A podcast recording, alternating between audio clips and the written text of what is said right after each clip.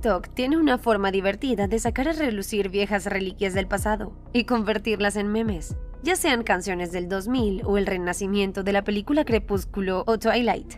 Esto es algo así como lo que sucedió con el caso de Isabela Guzmán, una niña de 18 años que fue declarada culpable de asesinar a su madre en 2013.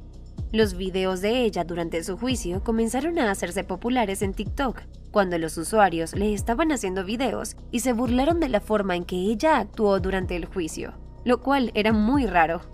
Pero detrás de estos videos extraños había un asesinato en la vida real que fue tan brutal me sorprendió un poco ver que la gente realmente lo tomara a la ligera en las redes sociales.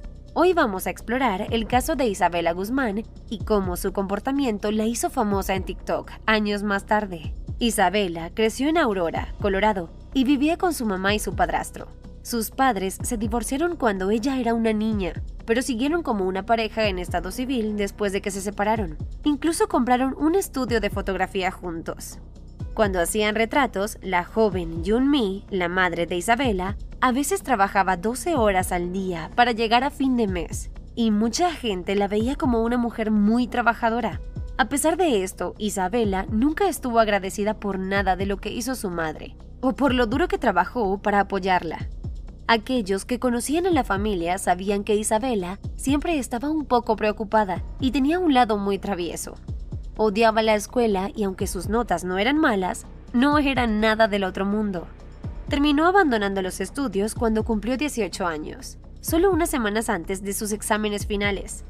Sus padres se sintieron decepcionados, por no decir menos, cuando hizo esto, especialmente cuando estaba tan cerca de la graduación.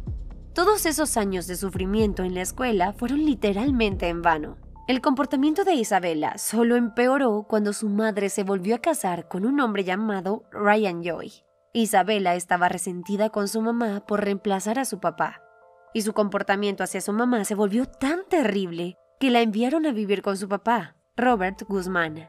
Terminó volviendo a vivir con su madre y Ryan, pero continuaron teniendo una mala relación semanas previas al asesinato. Le faltaba mucho el respeto y la relación de Isabela con su madre empeoró mucho, hasta que un día todo explotó. Durante una mala pelea, Isabela le gritó y le escupió en la cara a su mamá. Ryan le dijo a la policía que su esposa estaba aterrorizada de Isabela.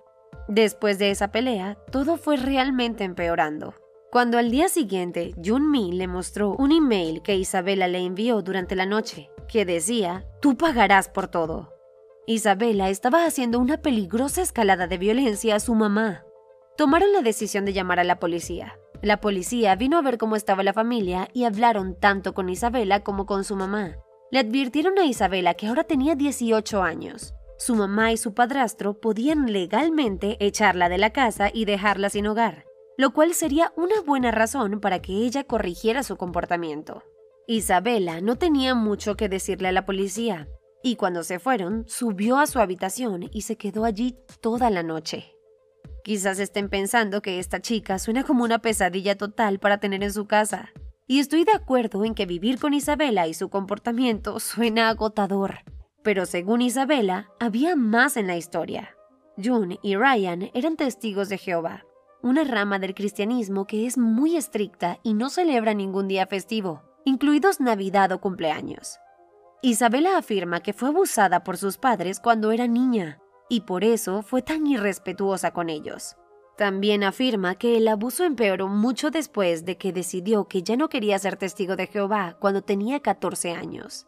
A pesar de que Ryan y June eran definitivamente testigos de Jehová, nadie ha podido decir si abusaron o no de Isabela cuando era niña. Después de que la policía se fue, ambos decidieron ir a trabajar el resto del día y dejar algo de espacio entre ella e Isabela. Ryan se quedó en casa con su hijastra, que no volvió a salir de su habitación hasta las ocho y media de la noche. Esa noche, June llegó a casa del trabajo a las nueve y media de la noche y le dijo a su marido que se iba a dar una ducha.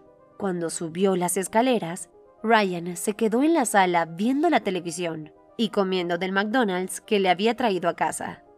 Solo unos minutos después, Ryan escuchó golpes y golpes provenientes del baño de arriba y June lo llamó. Cuando fue a investigar, vio a Isabela en el baño con su madre antes de que ella le cerrara la puerta en las narices. Ryan trató con todas sus fuerzas de entrar al baño, pero Isabela cerró la puerta de inmediato porque su esposa estaba en peligro. Corrió a buscar su teléfono celular y llamó a la policía. Cuando volvió arriba, un charco de sangre se filtraba por debajo de la puerta del baño. June había dejado de gritar y escuchó sus últimas palabras. Jehová, que es su nombre para Dios. ¿Qué pasó después? Suena como sacado de una película de terror. Isabela abrió la puerta del baño. Ella tenía un cuchillo en la mano bañado en sangre. Pasó tranquilamente junto a Ryan, como si ni siquiera estuviera allí, y salió de la casa. Estaba claro que la joven June estaba muerta cuando Ryan entró al baño, pero aún así intentó realizarle reanimación cardiopulmonar hasta que llegaron los servicios de emergencia. June Mi fue declarada muerta en la escena, pero había sido apuñalada un total de 79 veces en todo su rostro y cuello. También había un bate de béisbol en el baño, y parecía que Isabela había golpeado a su madre con él antes o después de apuñalarla. Para cuando llegaron la policía y los paramédicos, Isabela no estaba por ningún lado, lo que preocupó a todos desde que salió de la casa con el cuchillo con el que acababa de asesinar a su madre.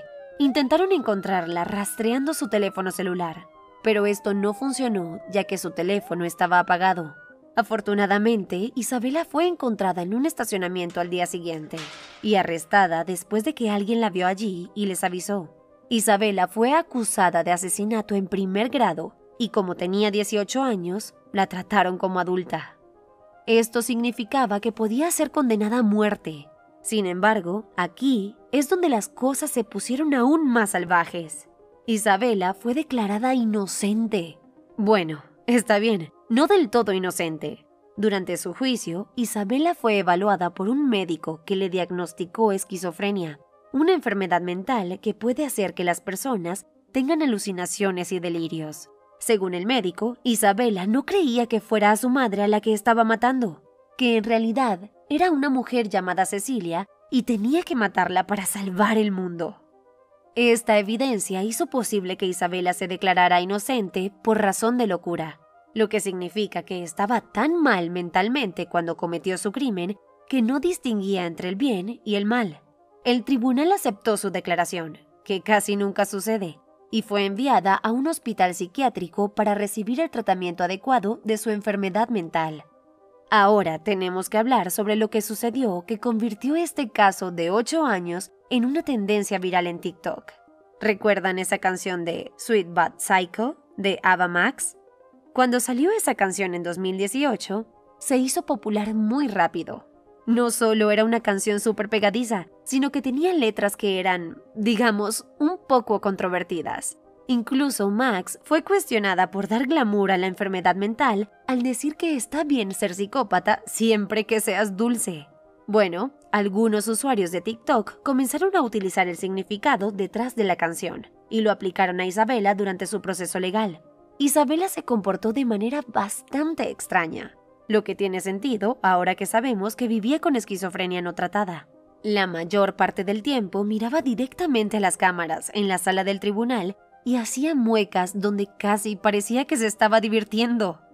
En su propio juicio, la gente comenzó a tomar videos de ella haciendo muecas y gestos, y se puso mucho más psicópata por encima de todo. Este TikTok realmente dividió. Algunas personas lo vieron como inofensivo y pudieron apreciar totalmente la apariencia de Isabela y al mismo tiempo condenar sus acciones. Pero a mucha gente realmente no le gustó esta tendencia, ya que parecía que la gente estaba tratando de pasar por alto lo que Isabela hizo solo porque era bonita. No solo eso, sino burlarse de su comportamiento cuando estaba mentalmente enferma. Sumado al estigma en torno a las enfermedades mentales, se llamó la atención a muchas personas, especialmente en Twitter, por hacer estos videos, y finalmente la tendencia volvió a desaparecer.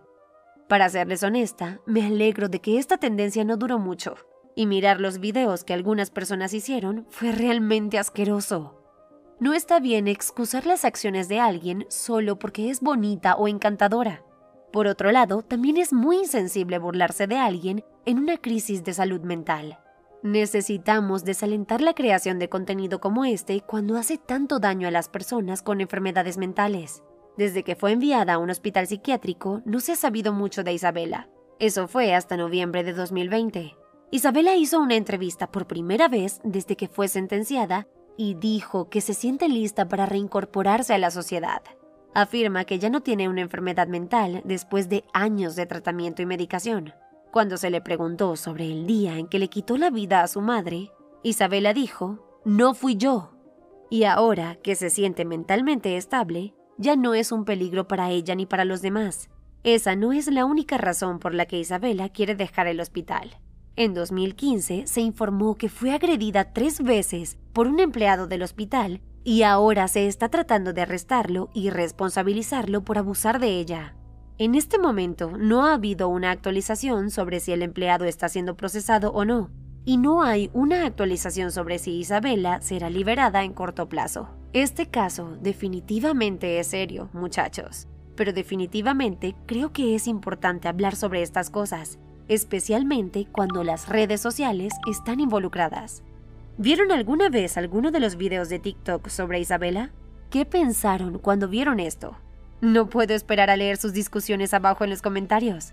Gracias por ver el video de hoy. No olviden dar me gusta y suscribirse para estar al día con todos nuestros videos.